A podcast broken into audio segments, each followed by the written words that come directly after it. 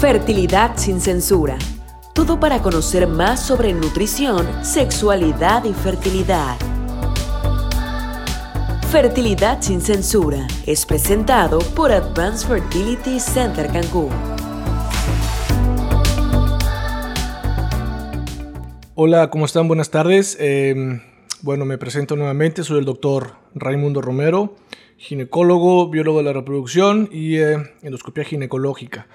En este podcast vamos a hablar de un tema muy importante, como todos, por supuesto, el tema del seguimiento de una paciente post transferencia embrionaria. Es un tema que muchas veces las pacientes eh, les genera confusión desde el simple hecho de saber cuántas semanas tienen de embarazo después de una transferencia. Voy a explicar eh, las semanas dependiendo del embrión que se transfirió y posteriormente qué seguimiento hay que darle a la paciente eh, después de la transferencia, qué medicamentos, es un seguimiento obstétrico común como, como cualquier embarazo normal. Bueno, vamos a responder todas esas dudas. Eh, de primera instancia, los, em, las transferencias embrionarias pueden ser de diferentes días, es decir, se puede transferir un embrión en día 2 de desarrollo, en día 3, o en día 5 principalmente. Actualmente los protocolos en las clínicas alrededor del mundo es transferir embriones en día 5. Ese es el propósito, el objetivo de todas las clínicas. ¿Por qué? Porque sabemos que los embriones en día 5 son embriones más fuertes y son embriones que tienen mejor tasa de éxito o de implantación en el futuro. Entonces ese es el propósito. Teniendo en cuenta si se usa una transferencia de un embrión en día 5, ¿cómo calculamos de primera instancia cuántas semanas tienes? Esto em, va a depender, em, ya no depende como tal, perdón, de tu ciclo ovárico, porque tu ciclo ovárico va a estar suprimido y nosotros vamos a estar dando medicamentos externos para poder simular un ciclo ovárico. Entonces, en ese sentido, hacemos transferencia de un embrión en día 5, desde la fecha que se transfirió, ¿sí? restamos dos semanas y si el embrión fue de un embrión de día 5, son 5 días menos. Por lo tanto, en conclusión, son aproximadamente 14 menos 5, 19 días menos, 2 semanas y 5 días. Bien, para sacar la fecha o cálculo de eh, las semanas de gestación. Bien, desde el momento que nosotros transferimos el embrión, ya tú tienes un embarazo de 2.5 semanas. ¿Ok? Entonces, a partir de ahí, ¿qué vamos a hacer? El seguimiento es eh, ya obstétrico, es un seguimiento de un embarazo. Eh, hay que tomar la primera prueba de embarazo a los 10 días de haber hecho la transferencia, ¿sí? Y normalmente nosotros sugerimos siempre hacerla en sangre y prueba cuantitativa. Normalmente, eh, si hacemos una prueba en orina o una prueba no cuantitativa, sí nos dice el, hecho de estar embarazado o no, pero no nos da un mejor o, o, no nos especifica si el embarazo va a continuar de manera correcta. ¿Por qué digo esto? Cuando tú tomas una prueba cuantitativa que nos da el número, tenemos que repetir la prueba en dos días, porque en dos días podemos tener un descenso del número o lo que queremos es que haya un aumento del número. Normalmente las pruebas de embarazo doblegan eh, eh, el número en los siguientes dos días. Si un ejemplo, tenemos una prueba con un número de 100, tenemos que tener 200 aproximadamente a los dos días después de la primera prueba. Eso es un buen pronóstico de que la implantación o el embrión se está dando de manera correcta. Posteriormente, después de la segunda prueba de embarazo, eh, el primer seguimiento obstétrico se va a realizar a la semana, ya que después de este vamos a tener aproximadamente 5 semanas de embarazo. Con 5 semanas de embarazo ya deberíamos ver un saco gestacional en el primer ultrasonido obstétrico. Es decir, después de la transferencia, 10 días después prueba de embarazo y una semana después de la prueba de embarazo, hacemos el primer ultrasonido obstétrico, con la intención de ver el primer saquito gestacional. Es importante eh, este ultrasonido, ¿por qué? Porque normalmente si transferimos un embrión, tenemos que ver que haya un saco implantado. Si transferimos dos embriones, tenemos que ver la presencia de uno o si implantaron los dos, dos saquitos.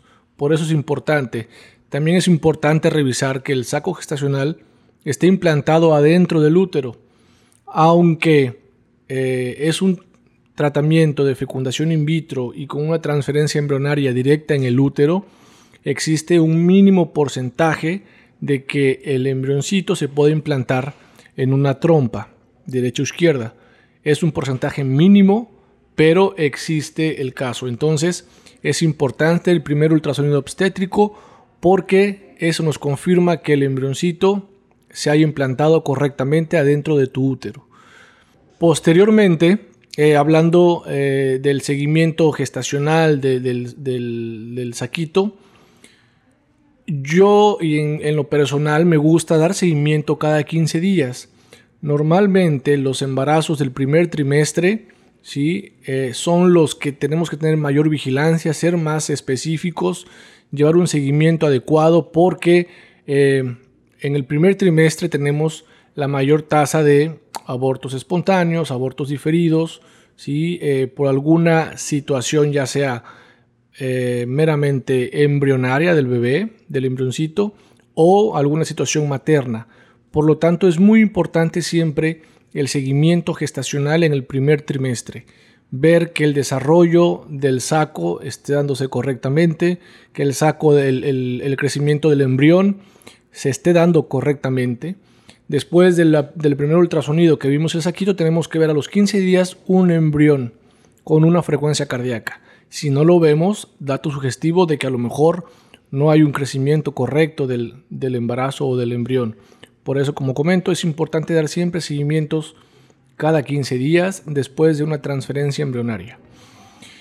Eh, conforme a los medicamentos en el embarazo, recordar vamos a, recapitular, en la, preparación de tu cavidad antes de transferir a un embrión, nosotros cortamos el ciclo ovárico natural y eh, damos medicamentos externos para simular un ciclo ovárico. Es decir, nosotros artificialmente estamos coordinando los días de progesterona y de estrógeno.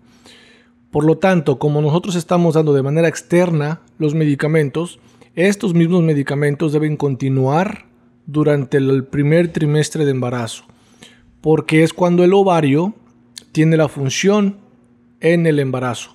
El ovario es el que produce el estrógeno y es el que produce la progesterona. Si nosotros de manera previa habíamos suprimido el ciclo ovárico de forma natural, por lo tanto tenemos que continuar porque si no damos los medicamentos, puede haber un, un aborto, se puede dar, se puede dar algún sangradito, una amenaza de aborto.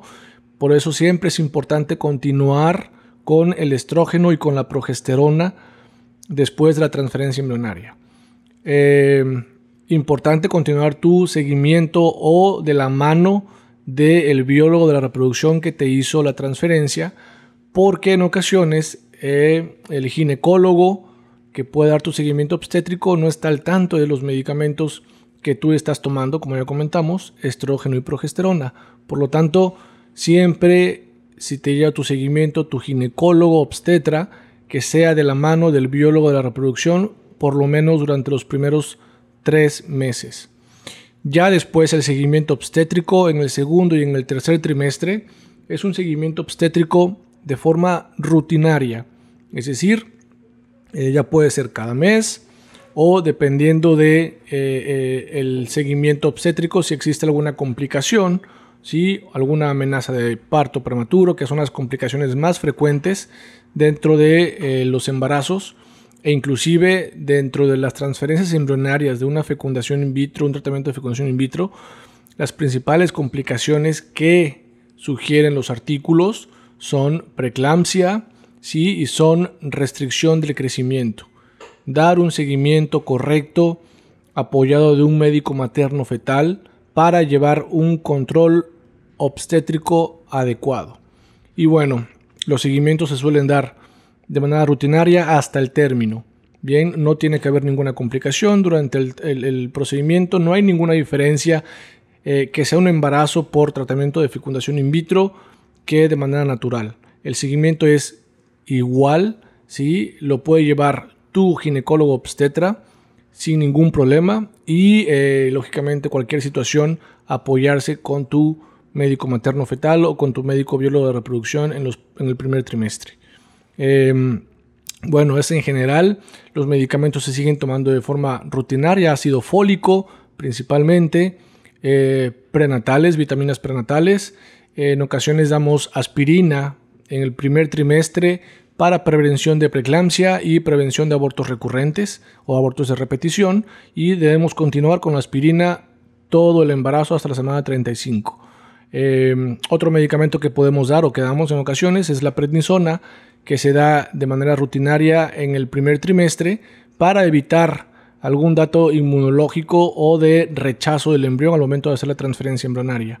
Por lo tanto, como comento, son medicamentos que no se prescriben de manera rutinaria si es un embarazo de forma natural, pero que si es un embarazo de fecundación in vitro hay que tenerlos muy presentes.